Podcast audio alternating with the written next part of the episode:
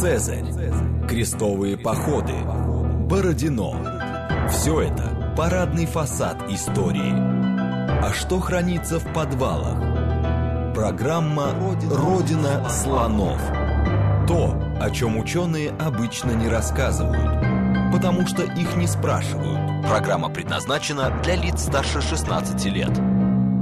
Добрый день, это «Родина слонов», программа об исторических мифах, об истории, которую мы не знаем, о тех фактах, которые вполне очевидны для ученых, но по разным причинам прошли мимо нас. Меня зовут Михаил Родин. Сегодня мы будем э, все дальше и дальше погружаться в историю человечества, дойдем совсем до немыслимых глубин, я бы сказал. Сегодня мы будем говорить о, о языке, снова будем говорить о языке, потому что есть э, несколько основных наук, которые позволяют нам реконструировать историю до письменных народов. В первую очередь археология, потом вот в последнее время время появилась генетика, но науки о языке здесь стоят немножко особняком, потому что они, в принципе, предоставляют нам такую удивительную перспективу реконструировать э, внутреннюю жизнь, что ли, этих людей, потому что язык непосредственно связан с мышлением, а, с культурой, и если нам удастся, благодаря лингвистам реконструировать языки древних народов, то нам откроется, что называется, новые грани их бытия. Мы уже говорили о древних языках, вот Илья Якубович нас подготовил а, благодаря разговору об индоевропейцах, а, про индоевропейском языке, который существовал еще не развалившимся где-то в четвертом тысячелетии до нашей эры. И вот сегодня мы готовы прыгнуть дальше. И, собственно, помогать нам будет кандидат филологических наук, заведующий кафедрой истории и филологии Дальнего Востока Института восточных культур РГГУ Георгий Сергеевич Старостин. Добрый, Добрый день. день. А, невероятные, на самом деле, вещи, я сам говорю, и, удивляюсь. Давайте начнем поэтому с методологии. Как, это возможно? Я понимаю, да, вот 4000 лет э, до нашей эры, э, индоевропейцы еще все живут вместе, ну хоть как-то. А вот туда дальше-то как? Э, ну, э, как, наверное, тот же Илья Якубович уже рассказывал, э, да, качественная научная методология изучения родства языков, как доказать, что языки родственны, как доказать, что у них был общий предок, она сложилась в XIX веке, когда ученые осознали, что существуют э, строгие законы, по которым изменяются языки, и постигнув, поняв эти законы, э, мы можем на основании их изучения вывести какие-то такие э, ранние проязыковые состояния, что-то понять об общих предках этих языков, от которых не дошло никаких письменных источников. Да? Но а... там, пардон, я вот сейчас вклинюсь немножко. Да? Там ситуация, Конечно. почему мне кажется, более простой. Когда мы говорим про индоевропейские языки, там вот еще чуть-чуть ближе к современности уже большое количество письменных памятников, клинописные таблички, э, эти всякие, как это, господи, индийские, угу. э, санскриты и так далее. Это уже письменные языки. И от них, казалось бы, шаг назад сделать не так сложно. Uh, да, ну, на самом собой. деле тут uh, немножко иногда преувеличивается значимость письменных источников. С индоевропейскими языками тут uh, ситуация такая, почему индоевропеистика, собственно, оказалась флагманом сравнительно-исторического языкознания, почему именно с индоевропейской семьи языков все началось. Именно потому, что э, от конкретно этой семьи осталось э, большое количество памятников на древних языках, санскрит, латынь, греческий э, и хетский и другие, э, которые значительно облегчают задачу реконструкции вот этого древнего состояния. Но на самом деле, как дальше стало понятно, можно вполне сравнивать и живые бесписьменные языки потому что э, языковые законы, они не различают между письменными текстами и устным языком, они действуют в первую очередь на устном языке. И поэтому э, уже даже в том же XIX веке от изучения индоевропейских языков и, скажем, там, семитских языков, которые тоже обладают древними письменными памятниками, ученые быстро довольно стали перескакивать к таким семьям, как, например, уральская семья, э, где письменные памятники очень немногочисленные, очень поздние, а, алтайская семья, тюркские, монгольские, тунгусские языки в большинстве своем бесписьменные до очень недавнего времени. А, там, австронезийские языки, раскиданные по Индийскому Тихому океану, тоже до э, недавнего времени абсолютно бесписьменные, и все равно мы выходим с помощью их сравнительного изучения на уровне в там, 3, 4, 5, 6 тысяч лет тому назад. Довольно уверенно. а, потому что в живых а, бесписьменных языках точно так же отражаются э, особенности закономерного развития. Угу. Вот. А, э, значит, индоевропейские просто оказались здесь в несколько привилегированном положении. Ну, во-первых, потому что сами ученые, изучавшие их, были индоевропейцами, да, вот, поэтому это, э, так сказать, языковая семья ближе к нам, заведомо, а во-вторых, действительно из-за обилия древних текстов, которые облегчают эту задачу, э, но вовсе не, не делают ее невыполнимой, если бы этих древних текстов не было. Скажем, тоже индоевропейское родство между современными индоевропейскими языками вполне доказуемо. А, можно взять там английский, немецкий, французский, испанский, итальянский, русский, польский э, и э, вполне убедительно доказать, что они все произошли из общего источника. Вот. А, но а, уже в том же XIX веке, конечно, когда изучались эти индоевропейские языки, уральские языки, алтайские языки, уже тогда ученых очень интересовал вопрос, собственно, а нельзя ли пойти дальше, вглубь, да? Нельзя ли, например, про ту же индоевропейскую семью показать, откуда она э, вышла, да, мы, ну вот все согласны, что э, индоарийские, романские, германские, славянские языки вышли из единого источника, Э, даже мы можем как-то пытаться локализировать во времени и в пространстве этот единый источник, но нам, конечно, хочется знать, э, а откуда он там появился, не самозародился же он. И, наверное, у него э, тоже на каком-то более глубоком хронологическом уровне есть свои родственники. Вот. И уже в XIX веке было много высказано разных соображений. Индоевропейские языки, материал живых языков, э, письменных языков, реконструированного проиндоевропейского языка сравнивался с э, его соседями, в первую очередь, географическими. Ну, естественно, наверное, никто не будет искать там ближайших родственников индоевропейской семьи в Америке, допустим, да, хотя это, в принципе, не исключено. Да. Да, нет ничего невозможного. А, вот, в первую очередь, конечно, сравнивались э, они с теми языковыми семьями, которые были рядом с ними, с семитскими языками, с уральскими языками, с алтайскими, с картвельскими, э, еще там с э, рядом семей. Но э, в XIX веке э, вот э, э, конкретно это направление, оно э, было ну, на уровне таких, я бы сказал, персональных фантазий и спекуляций в основном. Потому что э, вот, собственно, индоевропеистика легла на довольно строгую методологическую основу. Стало ясно, что сравнивать все, что угодно, со всем чем угодно нельзя. Нужны законы, да, нужны то, что называется регулярные фонетические соответствия между сравниваемыми словами. Да. Звуки э, одних языков э, родственных должны точно соответствовать звукам других языков. А, это доказывает нам не случайность соответственно, схождений между этими языками в первую очередь и а, позволяет реконструировать какие-то древние прототипы, архетипы, проформы для этих слов. А вот э, сравнение индоевропейских языков с там, уральскими, алтайскими и прочими, оно уже как бы шло поверх этого. тут уже было дело не до фонетических соответствий, а, ну, вот просто можно было поразмышлять, поспекулировать, пофантазировать. А вот смотрите, есть еще такие вот похожие слова в там, уральских языках, в алтайских языках. Может быть, они когда-то тоже имели общего предка. А как мы знаем, похожесть еще не говорит о том, что это родственные Да, штуки. конечно. это очень много этих псевдолингвистов современных как раз грешат этим, этой похожестью, а, возведением да. ее в метод. Да, разумеется. В общем, давно доказано, вполне строго математически, что можно э, найти очень большое количество случайных сходств между любыми абсолютно двумя языками. Язык это довольно, несмотря на э, все фантастические возможности языка, тем не менее, это довольно ограниченная система. В каждом языке есть некий э, определенный набор значений, определенный набор звуков, из которых выстраиваются эти значения, и э, случайные схождения будут всегда. Вот. Э, индоевропеистика, уралистика, там, тюркология, семитология, они научились легко уже в XIX веке справляться с этой проблемой они э, э, вышли на тот уровень, когда мы легко можем отличить случайность от неслучайности. Э, мы даже можем отличить, провести различие между двумя разными типами неслучайностей, а именно происхождение из общего источника и заимствование языковые контакты.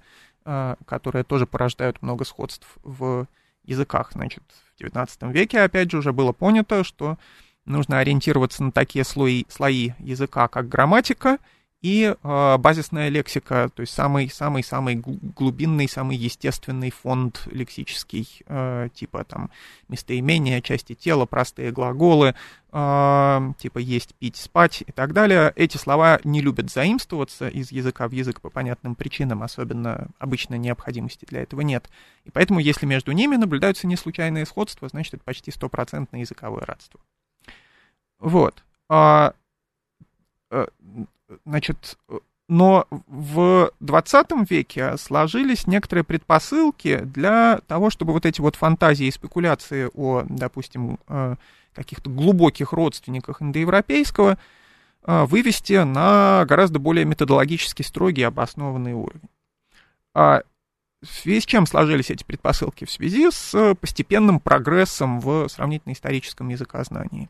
То есть к началу, середине 20 века а, многие семьи языков мира оказались описаны и исследованы со степенью точности, ну, приближающейся и догоняющей ту степень точности, которая в XIX веке была достигнута для индоевропейских языков.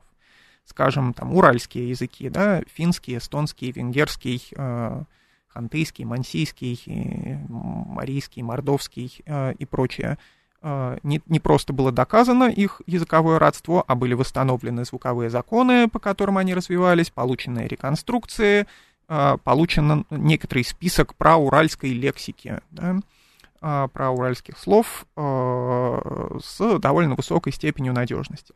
То же самое было проделано с тюркскими языками, с монгольскими, с там, дравидийскими в Южной Индии, с картвельскими на Кавказе, э, с семитскими языками. В общем, сложил, сложилась большая основа для дальнейшего сравнения. А можно я сейчас вот вставлю, правильно ли я да? понимаю эту методологию, и почему, собственно, в 20 веке э, появилась возможность э, вычленять этот настратический язык, реконструировать его? Там, я так понимаю, главное дело в том, что если мы хотим, например, найти, э, реконструировать ин, про индоевропейский язык, мы не можем сравнивать русский современный с немецким. Мы должны сначала реконструировать э, общий славянский язык, прославянский, общий прогерманский язык, и восстановив эти два языка, мы их должны уже их между собой сравнивать. И тогда у нас получится реконструировать э, ин, про индоевропейский язык. да, совершенно верно. И в данном случае у нас появилось так, что у нас уже был реконструирован про индоевропейский язык, и у нас появилось то, с чем сравнивать. То есть да. уже были реконструированы к 20 веку, к середине примерно там про уральский язык и так далее. И вот, и вот на этом уровне началось да. сравнение. Угу. Совершенно верно. Я только уточню, что ну, тут речь не идет о простом да и нет, тут э, разные степени надежности и относительности. То есть, в принципе, мы можем сравнить современные русские и немецкие языки и даже э, сделать какие-то вполне обоснованные выводы на э, этой основе. Я думаю, что э, мы можем, в общем, доказать э, даже не заглядывая в их историю, что они происходят от общего источника. Но мы очень мало что конкретного сможем восстановить про этот источник. Да? А если мы берем э, вот то, что называется ступенчатый принцип реконструкции, переходим не непосредственно от русского к немецкому, да, от русского сравнивая его со всеми славянскими к прославянскому, от немецкого сравнивая его со всеми германскими к прогерманскому, мы э, э, реконструируем гораздо большее количество информации. Гораздо больше информации и более точной информации. Ну, хотя бы просто потому, что там, разные славянские и разные германские языки утрачивают разные э, элементы информации от проязыка. Соответственно, сравнивая эти языки, мы э, э восстанавливаем, вот там, что-то сохранилось, допустим, в польском и болгарском, да, а что-то сохранилось там в русском и сербском, а что-то сохранилось в украинском и чешском, условно говоря. Вот, вот эти вот кусочки путем сравнения мы из них складываем про славянский язык, получаем довольно большую, детальную, хорошую, надежную картинку. А если мы возьмем просто русский и немецкий, да, то огромное количество ценной информации останется у нас за бортом. А, то же самое на более глубоких уровнях, естественно. Хорошо. И вот когда начали в итоге на более глубоком уровне сравнивать, какие языки, во-первых, родственники нашлись, и во что это сливается? Вот, как, что было восстановлено? А, ну вот, э, значит, собственно, термин э, настратический, э, настратические языки, он возник еще в самом начале 20 века, в 1903 или 1904 году, по-моему, была публикация датского лингвиста Хольгера Педерсона, который разумно сказал, что вот э, в XIX веке многие лингвисты пытались э, сравнивать индоевропейский то с уральскими языками, то с алтайскими языками, то с семитскими языками, но э, почему, собственно, мы должны выбирать, да, может быть, все они на самом деле правы, и индоевропейские, уральские, алтайские, семитские языки все родственны друг другу, и вполне э, это похоже на правду. И вот для этого большого-большого клубка языков э, Педерсон предложил название настратический, от латинского «ностер», «наш», э, ну, такое немножко, может быть, шовинистическое название, да, э, потому что, ну, это как бы те языки, с которыми вот э, те самые пресловутые европейские исследователи в первую очередь имели дело, поэтому наши языки, да, а там какие-нибудь языки Африки и Америки, они далеко э, э, плохо пока исследованы, поэтому они не наши. А, но это был просто термин, это был тогда на, на тот момент просто ярлык некоторый. А, ну, введен термин, хорошо, никто не, а, особенно не обращал тогда на это внимание. А, а оживилась эта гипотеза а, в значит, 50-е, 60-е годы 20 века. И тут замечательным образом, значит, в, в первую очередь проявила себя советская школа лингвистики, потому что настратическая гипотеза, э, как э, ну, уже, в общем, прилично оформленная научная теория, связана в первую очередь с именем э, Владислава Марковича Ильича Свитыча, молодого лингвиста родом из Киева, который, значит, большую часть своей к сожалению, очень короткой научной карьеры проработал в Институте славяноведения э, в Москве. Э, короткой, потому что он э, в возрасте 30 с небольшим лет попал э, в автокатастрофу и погиб в 66 году.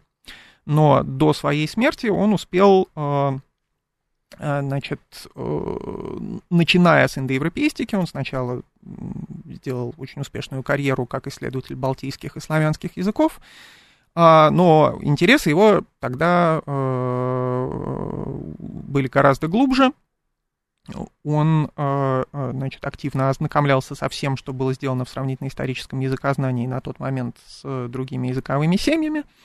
И, ну, может быть, не самым первым, как всегда, ну, всегда, всегда есть какие-то люди, которые что-то предлагали до этого, да, но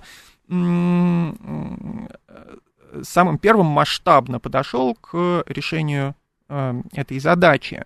Значит, он э, сказал, что э, никакого принципиального расхождения между реконструкцией древних языковых состояний типа индоевропейского, то есть нам на 5-6 тысяч лет тому назад, и более глубоких языковых состояний быть не должно.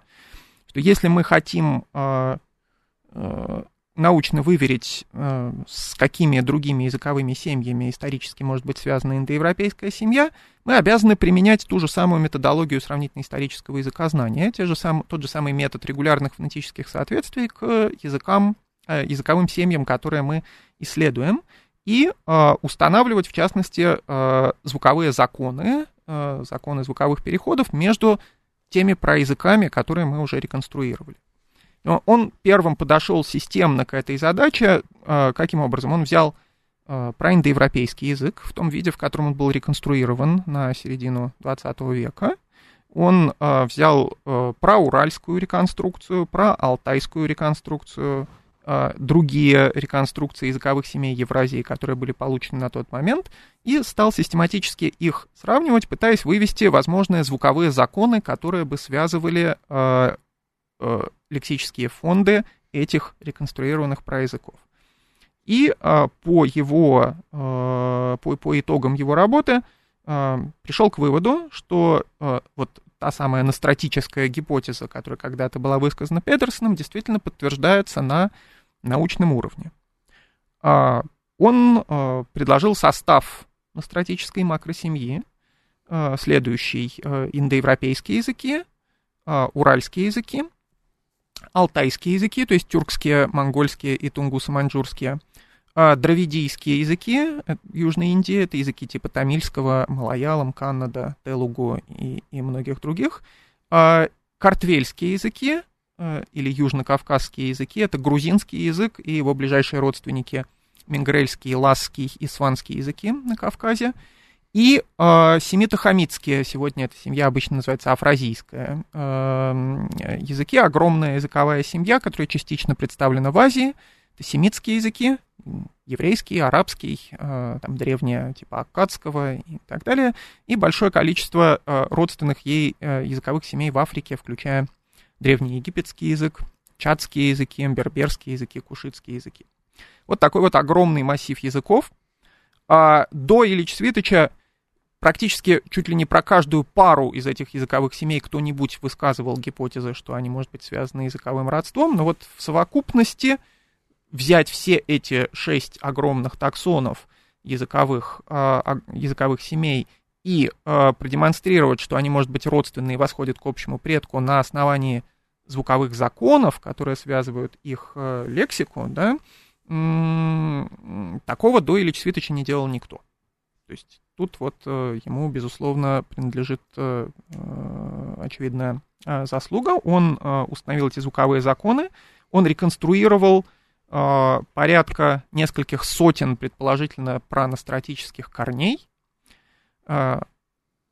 и показал, как они отражаются в языках-потомках, а, он подготовил большую картотеку, которая, к сожалению, была уже опубликована только после его смерти, его учениками и коллегами в 60-х, 70-х годах. И, по-моему, даже не до конца была вся опубликована, но ну, большая, большая часть была. Вот он даже э, рискнул написать э, текст на праностратическом языке. Да, это то есть э, из реконструированных слов, да, которые. Да, угу. да, да. Чтобы а, как, как это, бы это, это был такой символический жест, потому что, ну вот а, а, в компаративистике, в хрестоматийной такой компаративистике есть знаменитая попытка индоевропеиста Августа Шлейхера от XIX века написать басню на праиндоевропейском языке. А, вот. А, ну, как бы, чтобы показать э, так, наглядно, да, это такой чисто символический жест, конечно, да, но показать, что вот э, мы э, настолько хорошо э, знаем про индоевропейский язык, что можем даже на нем тексты писать некоторые. Вот. А Ильич Светоч написал стихотворение на проностратическом языке, которое могу зачитать из э, Конечно. его словаря и перевести. Вот. Э, четверостишее которая звучит в его реконструкции примерно так. А, акун кала кахлай палхаканавете сяда ак эя эла якопеле тубауэте. И значит, это язык — это брод через реку времени, он ведет нас к жилищу ушедших, но туда не сможет прийти тот, кто боится глубокой воды. А, ну, то есть это про его работу, собственно говоря. А насколько это сейчас оспаривается реконструкцией или еще а, что-то? О, конечно, оспаривается, разумеется, но э, слова были подобраны специально так, э, чтобы они отражали, ну, как бы максимально надежный слой реконструированной э, лексики. То есть в, в этом четверостишии содержится несколько слов, которые, ну, составляют такую основу на стратической реконструкции. Ну, а последнее слово это «вете» — «вода», которая э, э, значит, из индоевропейск... Э, основана на индоевропейском weather, вода, и уральском wete, вода, лоб в лоб совершенно совпадение. Очень надежная параллель. Это программа «Родина слонов». Вот сейчас мы услышали, как мог звучать проанастратический язык, а после новостей мы вернемся и поговорим о том, когда этот язык мог звучать, где он мог звучать, и, может быть, даже поговорим, ну, как, если можно так выразиться, о чем был этот язык, собственно, в какую лексику он себя включал. После новостей вернемся. Программа «Родина слонов».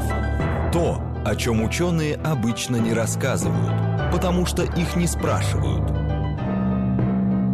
Еще раз добрый день, это «Родина слонов», меня зовут Михаил Родин, в гостях у нас сегодня Георгий Сергеевич Старостин. Мы говорим о реконструкции праностратического языка, то есть того языка, который существовал еще до про индоевропейского. И главный вопрос, который у меня к нему возникает, когда мы говорили про индоевропейский язык, а, у нас там а, было, сейчас вот ищу в табличке, где-то мы его размещали по хронологической шкале на минус 4000 лет, то есть четвертое тысячелетие до нашей эры. Это уже так почти вот цивилизация, вот накануне mm-hmm. цивилизации. А что мы можем сказать про, а, про ностратический язык, когда он существовал? Ну, для того, чтобы мы что-то могли про это сказать, надо, во-первых, понимать, откуда мы получаем эти цифры. Да? Да. Не из потолка же мы их получаем, не, не просто так. А, до некоторого уровня э, цифры можно получать из э, попыток сопоставлять, например, результаты лингвистической реконструкции с какими-нибудь археологическими датировками. Да, это в том случае, если мы можем установить э, довольно надежную корреляцию между реконструированной лексикой про языка и археологической культурой. Ну, там, как, вот например, колесо европейском колесо реконструируется, угу. да, мы можем, значит, у нас уже есть, по крайней мере, очень ограниченное количество археологических культур, с которыми мы можем э, его сопоставлять. И мы знаем, когда колесо было изобретено. Да, совершенно верно. Вот. А, естественно, чем глубже мы уходим, тем хуже, потому что Э, чем, чем более глубокие про языки, тем меньше мы для них вообще способны реконструировать того, что называется культурная лексика. А, а, лексика, обозначающая какие-то конкретные, в том числе материальные реалии, артефакты, да, и археология нам тут уже не очень помогает. А у лингвистов, э, значит, разработан э, некоторый аппарат спорный, но работающий, по крайней мере, на определенных глубинах датировки, Э, языковой по э, э, скорости изменения базисной лексики в языке. Метод называется глоттохронология. Он в чем-то похож на там, классический радиоуглеродный метод э, датирования, э, основан на идее того, что базовый словарный фонд языка изменяется примерно с одинаковой скоростью вне зависимости от каких-либо культурных и социальных потрясений. А, и, э, значит, таким образом, замеряя как бы проценты совпадений между разными родственными языками, мы получаем датировки. Вот индоевропейский, он в этом смысле довольно приятная ситуация, потому что тут и археологические данные, и глоттохронологические данные более или менее указывают примерно один хронологический диапазон. Вот это самое пресловутое четвертое тысячелетие до нашей эры. А если применять а, ту же самую методику к настратическому проязыку, да, то э, тут, к сожалению, во-первых, все упирается в то, что мы э, не имеем столь же четкой картинки относительно э, базисной лексики реконструированных проязыков, то есть стандарт сравнения между проиндоевропейским, проуральским и проалтайским, допустим, он гораздо менее э, точен, чем стандарт сравнения между там, прославянским, прогерманским и проиндоиранским. А, но, э, тем не менее, в некотором приближении мы в любом случае можем то, что имеем, сравнить. И обычные датировки, которые при этом вылезают, это типа, а, ну, от а, там, 10 до 12 тысячелетия до нашей эры. Это Всё... как раз неолитическая революция. Да, при, примерно, примерно это время. И поэтому, в частности, ну, можно Э, связывать не э, возникновение настратической семьи языков, а распространение настратической семьи языков уже после распада праностратического с какими-то эффектами от неолитической революции.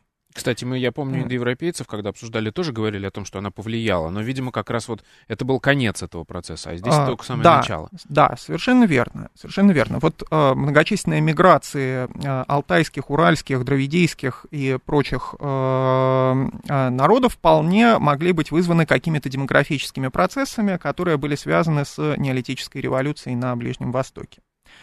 Э, при этом не все э, семьи, которые входят в э, э, настратическую семью, они, вообще говоря, э, их предки были знакомы с этой неолитической революцией. Допустим, на проуральском уровне да, не реконструируется никакой э, толком земледельческой или скотоводческой лексики. Проуральцы не были знакомы с этими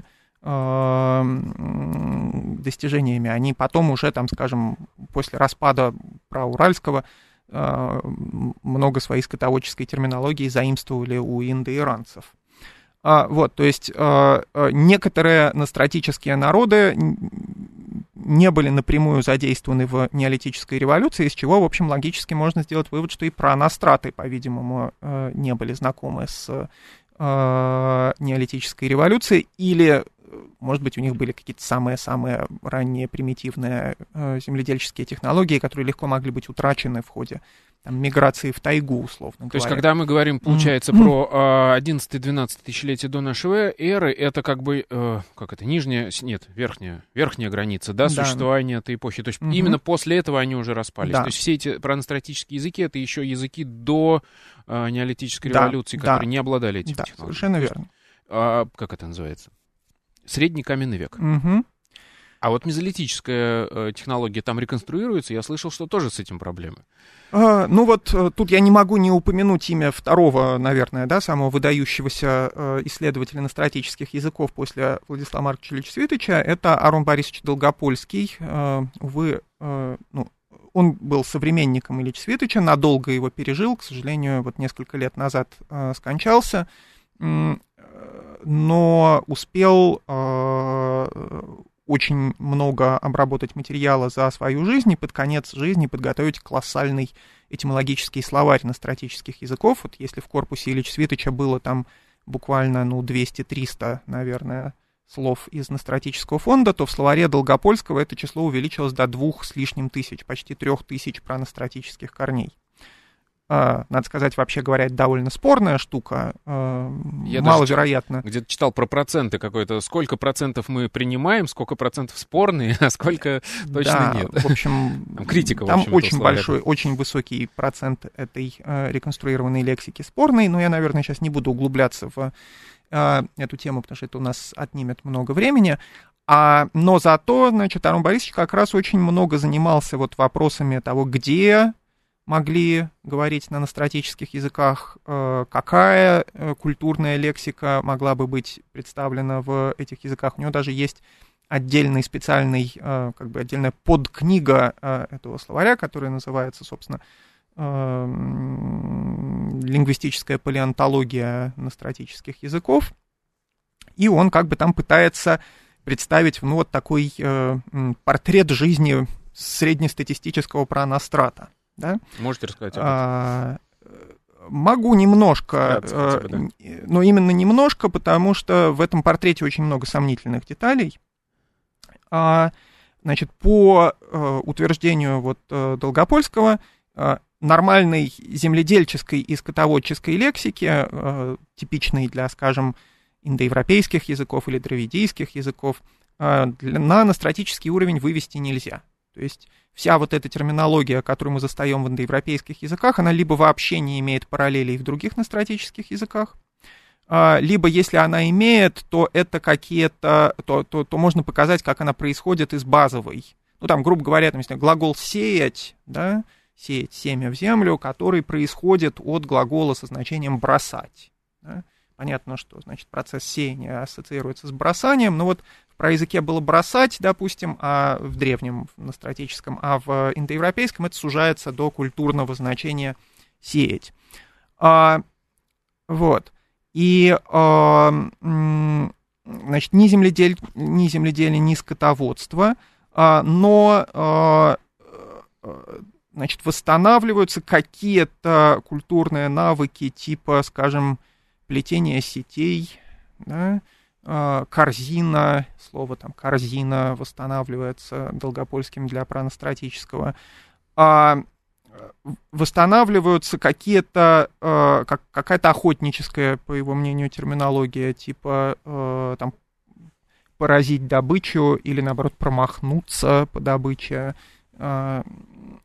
Вот, восстанавливается что-то типа рудиментарного рыболовства, согласно его теории не очень хорошо получается мезолитическая терминология. То есть нету, э, действительно, нету... Э, ну вот он, он считает, что там одним из основных э, а, культурных показателей мезолита должно быть наличие лука и стрел. Значит, слово «лук» на праностратическом уровне не реконструируется, он показывает в своей книге, как там некоторые слова, которые в разных потомках настратического значит лук, на самом деле происходят от слова э, жила, поскольку из жилы делается тетива, дальше, соответственно, тетива — это э, э, фундаментальный элемент лука.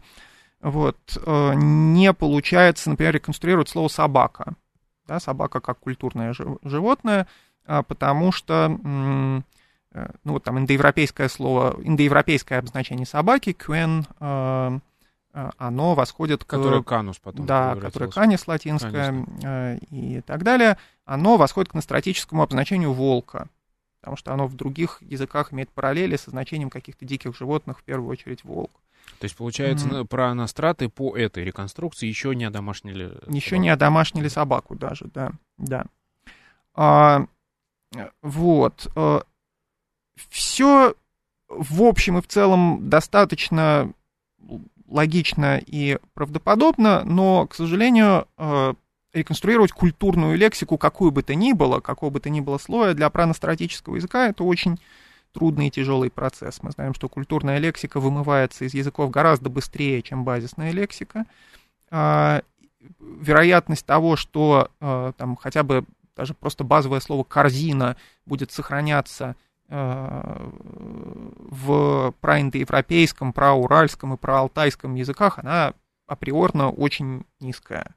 Э, и э, ко многим реконструкциям культурной лексики в словаре Долгопольского, даже у сторонников настратической гипотезы, к которым я себя лично отношу, возникает немало вопросов, потому что это часто оказываются слова, которые там, представлены в очень небольшом количестве языков, в принципе, могут быть и случайными совпадениями, и это как бы не самый убедительный, не самый показательный элемент настратической гипотезы, но, наверное, он необходим, если мы э, действительно хотим как бы спускаться с неба на землю и понимать, что мы реконструируем, пытаемся реконструировать все-таки не чистую абстракцию, да, а что-то, что претендует на историческую реальность. Ну, я же с этого начал, что да. хотелось бы, конечно, культуру реконструировать да, через конечно. язык мышления и так далее. Тут, кстати, у вас мысль украл из какой-то книжки.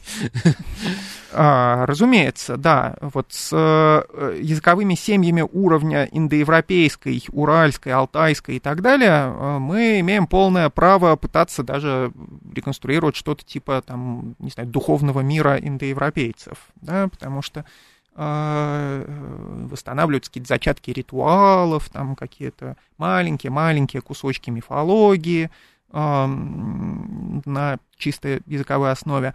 Но когда мы уходим в языковые глубины типа настратической, то тут, в общем, нам как бы не до жиру, да, тут э, до сих пор и по состоянию на сегодняшний день нашей главной задачей является само фактическое доказательство этих гипотез, а они основываются на в первую очередь на ядерных э, уровнях языка, то есть на тех, которые, ну, вот, э, там, культурологу, наверное, не так интересны, да, потому что это универсальные какие-то понятия, э, но э, лингвисту как раз э, э, чрезвычайно безумно интересны, да и, в общем, наверное, историку тоже интересны, потому что все-таки доказательства э, того, что там 10-12 тысяч лет тому назад существовал такой-то и такой-то проязык, даже если мы не знаем, где он примерно существовал. Ой, подойдем еще к этому важно. вопросу. Угу. Тут вот я хотел сказать, вы упомянули 10-12. Насколько я понимаю, когда была э, глотохронологически рас, рассчитана эта дата, выяснилось, что э, и Ильич Свитич был, Свитич был не очень прав по поводу семитских, например, языков. Угу. А, и то есть у нас а, вот эта афро, а, афроазийская языковая семья, она отвалилась уже, макросемья. Да, совершенно верно. Это нас подводит к более общему вопросу о границах настратической семьи. Да. А, вот, он остается открытым, и это тоже показательно, конечно, потому что, скажем, там для индоевропейской семьи, в общем, уже все четко определено. Мы стопроцентно знаем, какие языки индоевропейские, а какие языки не индоевропейские. Ну, то есть мы можем там вдруг, как когда-то был открыт хетский, там открыть еще какой-то язык, но мы тогда по нему сразу поймем, это индоевропейский язык или э, не индоевропейский. С настратическими дело обстоит сложнее. Вот э, Педерсон и вслед за ним Ильич Светович, и вслед за ним Долгопольский, они включали в настратическую макросемью также э, афразийскую семью, семитские языки и родственные им языки Африки. А глоттохронологические подсчеты показывают, что когда мы сравниваем вот эту огромную афродийскую семью, ее возраст оказывается сопоставим с возрастом всех остальных настратических языков вместе взятых. Да? То есть вот у нас есть там индоевропейское, уральское, алтайское, дравидийское, картвельское единство с одной стороны и афразийское единство с другой стороны. И обе они дают картинки там где-то в минус 12-13 тысяч лет э, примерно. А, и поэтому, э, значит, в вот, современной московской школе компаративистики скорее принят взгляд на то, что а, афросийскую семью нужно вообще отделять от настратической. Она, возможно, ей родственна на каком-то еще более глубоком уровне, но это, так сказать, это, это сестры, да, это, это сестры, а не братья. Но зато тут вот как раз э, встает отдельный момент, очень интересный, он связан там с деятельностью Александра Юрьевича Милитарева, крупного специалиста по афразийским языкам. Он э, э, как раз на основании а, анализа культурной лексики в афразийских языках утверждает, что э, афразийская семья как раз для нее, для проафразийского языка, можно восстановить земледельческую лексику. Угу. То есть да. вас Возможно, у них-то как раз и... А, подождите, Синокавказская там тоже реконструируется, по-моему, а Вот на про, про синокавказском уровне, собственно, с реконструкцией земледельческой лексики на самом деле большие проблемы. Там скорее земледельческая лексика реконструируется на чуть менее, а, чуть более чуть ближе к нам. ближе к нам, да, вот там на уровне северно-кавказского плюс баскского, например, восстанавливаются а, а, То есть из, из, из этого всего мы делаем вывод, что именно в, внутри афроазийской культуры могли а, произойти эти культурные вот, изменения. Да, есть, есть довольно существенные аргументы в пользу того, что именно афразийцы были отцами э, земледелия на Ближнем Востоке. А дальше от них оно уже распространялось, э, ну, по-видимому, довольно быстро, потому что, в общем, все жили на э, сопредельных территориях, а такие культурные навыки распространяются очень быстро среди других народов. Вот. Но, но не про настраты. Вот у, у, у проностратов э, земледелие скотоводство не получается никоим образом. Хорошо, а коль уж мы поговорили про э, близкородственное, скажем так, соседство афроазийских языков э, про, и про анастратических, э, меня, меня это выводит на вопрос о географии. Что мы можем сказать о месте возникновения, значит, бытования вот этого проностратического языка? И можем ли мы вообще на, на данном уровне что-то говорить? А, ну, вот тут мы вынуждены оперировать исключительно лингвистическими данными. Археология нам тут совершенно ничего не помогает, потому что, э, ну, э, фактически там любое поселение, раскопанное на уровне там, 12-13 тысяч лет тому назад, теоретически может быть настратическим поселением, но у нас нет никаких диагностических признаков для отождествления. А чистая лингвистика э, который, говорит, говорит следующее. Ну вот э, тот же, значит, Долгопольский в своей э, реконструкции культурной лексики утверждал, что существует некоторое количество интересной терминологии, связанной с флорой и фауной, которую получается реконструировать на основании сравнения нескольких ветвей настратических языков, и что якобы эта терминология указывает, опять-таки, на, ну, на ближневосточную или переднеазиатское происхождение праностратического. То есть туда же а, примерно, в тот Примерно же регион, туда же, да, да, примерно туда же. То есть слова типа типа леопард, лев, обезьяна, фиговая пальма, а, которые имеют потомков в нескольких ветвях, как минимум, на стратической семьи. А, это э, там есть ряд интересных сравнений, но опять же лично я отношусь к этому довольно, довольно в целом скептически, потому что э, э, такого рода слова, когда мы э, пытаемся понять, как они себя вообще ввели там 12 тысяч лет тому назад, они довольно легко передаются через, ну, то, что называется ареально-культурная диффузия. То, то есть, есть, если они... рядом жили, могли да, просто Да, совершенно верно, совершенно верно. То есть, допустим, там какая-нибудь фиговая пальма, которая вот есть в дравидийских языках, есть в афразийских языках, но, в принципе, это мог быть и термин, который кочевал, э, ну, как те же термины типа леопарда, льва и слона в индоевропейских языках. Они кочуют из языка в язык. В проиндоевропейском языке не было слова «слон», но при этом есть э, там несколько индоевропейских групп, где это слово очень похоже друг на друга, и просто оно передается по цепочке из языка в язык. Это культурная диффузия, это не э, происхождение из общего источника. Вот, поэтому, э, э, по всей видимости, какое-то настратическое присутствие в Передней Азии действительно было.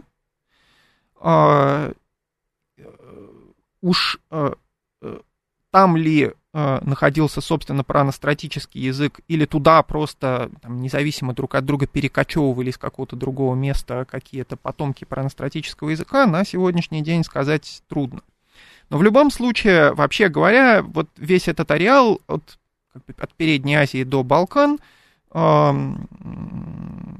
он явно не случайно возникает в лингвистических построениях, связанных с разными, самыми разными гипотезами. И афразийскую прародину пытаются э, реконструировать на Ближнем Востоке, и синокавказскую, и настратическую, и дальше, э, э, скажем, индоевропейская прародина, она не очень далеко отходит от этого места. Да, плюс-минус в том же да, регионе. Это, да. это по-видимому, все не случайно. Ну, то есть там про настратическую, настратическую прародину никто, как минимум, в Африку поместить не пытается. Это чрезвычайно маловероятно. И, вот. Если посмотреть на ареалы, которые сегодня распро- э, занимают настратические языки, попытаться как-то построить некоторые оптимальные сценарии их миграции за последние 10 тысяч лет, то мы все равно выйдем на ту же Переднюю Азию по самым а вот моделям. Э, есть, я уж не знаю, насколько это смелая гипотеза, вот я сейчас нашел э, на польских, да, по-моему, исследователя зовут, который угу. предполагает, что эта группа уходит по макросемья еще дальше в древность, и он ее связывает со всеми этими нашими культурами палеолитическими, типа сунгиря, костенок и так далее. Вот это насколько а, маргинальная, а, скажем так, теория. А, ну вот тут я сильно сомневаюсь, потому что на польских замечательный э, специалист, но не лингвист. А, я просто не уверен, что тот уровень схождений, который мы наблюдаем для анастратических языков, может отражать хронологический уровень типа палеолита. А, просто э, если мы уходим, там, грубо говоря, за уже, там, не знаю, 20 тысяч лет куда-то э, до нашей эры, то э, мы бы, скорее всего, вообще не нашли бы никаких э, лексических э, общностей между там, индоевропейскими, уральскими и алтайскими языками, допустим. А, скажем, индоевропейско-уральские связи настолько тесные, даже в плане базисной лексики, что э, тут генетическое родство просто само собой напрашивается, и к палеолиту его относить маловероятно. Правда, это только индоевропейско-уральское родство. Если брать все настратические языки, то они, в принципе, конечно, могут уходить э, э, гораздо глубже, но все-таки э, вряд ли доходя до палеолита. Угу. То есть, ну вот, вот ну, ну, грань самая-самая между палеолитом и мезолитом, допустим, это, наверное, верх, крайний хронологический предел, который можно допустить для э, настратов. Дальше это очень маловероятно. Ну, собственно, и по всем языковым гру- группам, про которые мы говорим, у нас примерно такая же картина. Вот это как бы граница, куда мы уперлись, и дальше не можем да. проникнуть вглубь туда, в темноту эпох этих. А у нас осталось полторы минуты, чтобы как раз вот глот-хронология позволяет нам определить, с, какой, с какой скоростью распадаются языки а, и благодаря этому реконструировать. А мы можем применить этот э, метод только в обратную сторону и попытаться реконструировать, сколько времени понадобится на реконструкцию дальше этих языков. То есть говоря, когда мы сведем вместе афроазийские, настратические, синокавказские, например, языки, э, про язык общий вот для них реконструируем. Возможно ли это? Это, а, я думаю, что возможно. Это, к сожалению, на сегодняшний день опирается, упирается в технические проблемы в основном. А, для этого нужно, чтобы довольно большое количество людей этим занималось. А, вот, а для этого эти люди должны быть образованы, подготовлены. А, это большая проблема. И потом это очень крупный, глобальный, масштабный проект, требующий, например, на современном этапе полной компьютеризации всех данных и максимальной формализации. А вот э, сейчас, к сожалению, наука, она поставлена, в принципе, в такие условия, что гораздо активнее и легче поддерживаются краткосрочные, коротенькие проекты, чем вот такие вот масштабные э, мероприятия по э, полной, полному сведению друг с другом всего и вся. Э, но, тем не менее, поскольку энтузиазм все-таки хоть и в ограниченном количестве, но существует, я думаю, что где-то в ближайшие там 20-30 лет по моим прогнозам, э, некоторый прорыв и переход на новый уровень э, методологии нам почти гарантирован. И я надеюсь, что тогда, лет через 20-30, э, мы с вами встретимся в этой студии и обсудим будем этот здоровы, уже надеюсь. новый про язык. Да, спасибо большое. Это была Родина Слонов. В гостях у нас сегодня был Спасибо. Георгий Сергеевич Старостин. Меня зовут Михаил Родин. До новых встреч. Пока.